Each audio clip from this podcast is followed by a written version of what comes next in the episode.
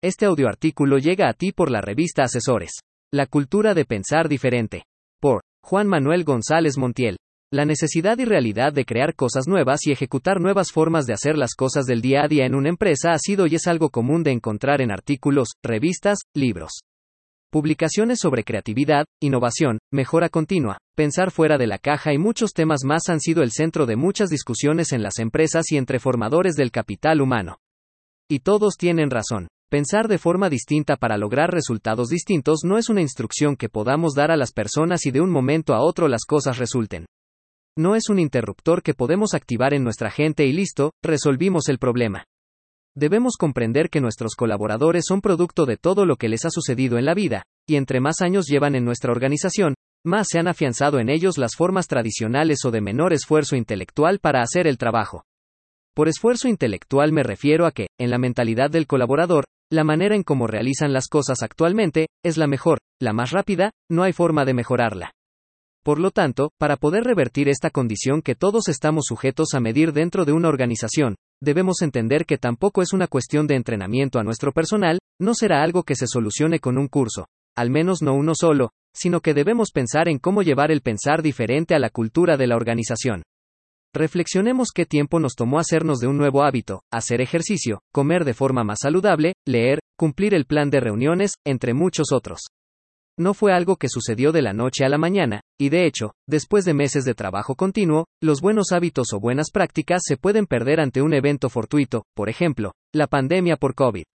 Muchas de las buenas prácticas en las empresas se perdieron debido al cambio abrupto en la forma de trabajo que tuvimos que ejecutar a partir de la pandemia, y después de más de dos años, las nuevas formas de trabajo se han adherido a nuestros colaboradores, desafortunadamente no siempre con los mejores resultados.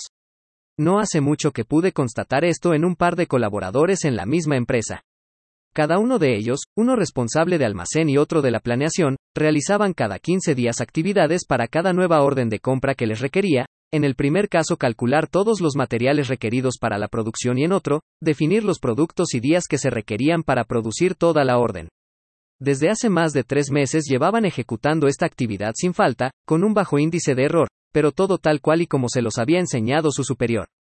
Es importante mencionar que en esos meses atrás la cantidad de productos y materiales involucrados en una orden eran alrededor del 20% de los productos y materiales actuales, por lo tanto, se les había enseñado para un contexto que ya no existía. Cada 15 días cada uno de ellos dedica día y medio en promedio a realizar un trabajo artesanal para cumplir la actividad. Fue en una ocasión cuando se requería de un inventario de producto extraordinario que requerimos el apoyo de todas las personas posibles. Al preguntar el primer día, cada uno de ellos nos comentó la actividad, por lo que los dejamos enfocarse. Para el segundo día, cuando nos dieron la misma respuesta fue cuando decidimos indagar un poco más. Al hacer un par de preguntas pude constatar que continuaban haciendo las actividades para un contexto que ya no existía donde era válido hacerlo de forma manual. Con algunas cuantas preguntas y un enfoque de coaching, cada uno llegó a la conclusión de que podían trabajar en un archivo, que dedicaran la misma cantidad de tiempo, pero que para la siguiente ocasión les reduciría considerablemente el tiempo invertido. Al cabo de tres días cada uno presentó un archivo formulado en Excel con el cual solo bastaba copiar y pegar los datos, y al instante, se tenía el trabajo que les tomaba hasta día y medio anteriormente. ¿Por qué sucede esto? ¿Las personas quieren aparentar estar trabajando para no ser sobrecargadas con actividades? Creo que no, al menos, no con ellos. Cada uno de ellos pudo constatar que antes estaba ciego, no habían sido capaces de cuestionarse si hubiera una mejor forma de hacer las cosas. Para cada colaborador, el dedicar un día y medio a realizar esa actividad, era ya parte de sus funciones, era algo normal, para eso les pagábamos. En este caso en particular, los colaboradores fueron capaces de identificar soluciones o mejoras a su proceso de trabajo a partir de una pequeña intervención de preguntas por parte de un servidor. Es aquí donde radica la importancia de la cultura.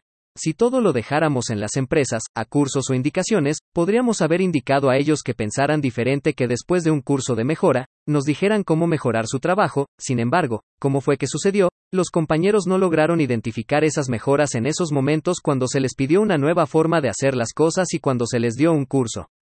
No fue sino hasta que un superior dedicó un tiempo con ellos para ayudarlos a descubrir lo que no habían visto. Esta es la importancia de la cultura. Pensar diferente no puede quedar como una responsabilidad de recursos humanos con sus procesos de capacitación, debe ser una frase y modelo de comportamiento que esté inmerso en todos los niveles y todas las áreas. Los jefes, gerentes, directores deben comprender y aplicar este tipo de cultura en ellos mismos.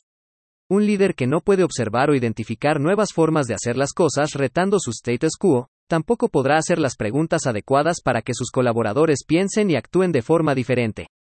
Es por esto que debemos considerar la habilidad de pensar diferente como un elemento de cultura en la organización. Los líderes deben saber preguntar y retar el status quo de los colaboradores y los procesos constantemente. La interacción en reuniones o juntas para resolver un problema debe ser orientada para crear nuevas formas de trabajo. La evaluación del personal debe medir en qué medida están contribuyendo a cambiar las cosas.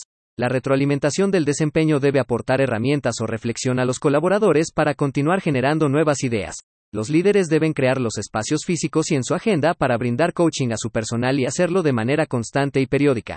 Debe alentarse el pensamiento de que entre más ideas mejor, no centrarse en las ideas no aprobadas, sino en que entre mayor cantidad de propuestas, mayor será la probabilidad de una idea revolucionaria. Debemos preparar y capacitar al personal para que sean capaces de tener una comunicación efectiva. La retroalimentación entre pares es clave. Si no existe la confianza entre los miembros del equipo para decir las opiniones que se tienen, será complicado que cada miembro identifique qué área de oportunidad tiene sus pensamientos y acciones.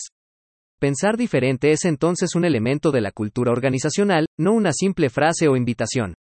Los dueños y directores son los primeros que deben adoptar esta forma de pensamiento, pero es responsabilidad de cada uno de nosotros como líderes de un equipo de trabajo, permear en ellos la necesidad de pensar y actuar diferente. El mundo actual está demandando cada vez más cambios y de forma más rápida, los clientes quieren personalización, no estandarización, el mercado quiere algo único que los identifique. La mejor manera de soportar internamente la variabilidad y dinamismo de los mercados, es la capacidad de cada colaborador de ser original, distinto, de retarse continuamente a pensar diferente.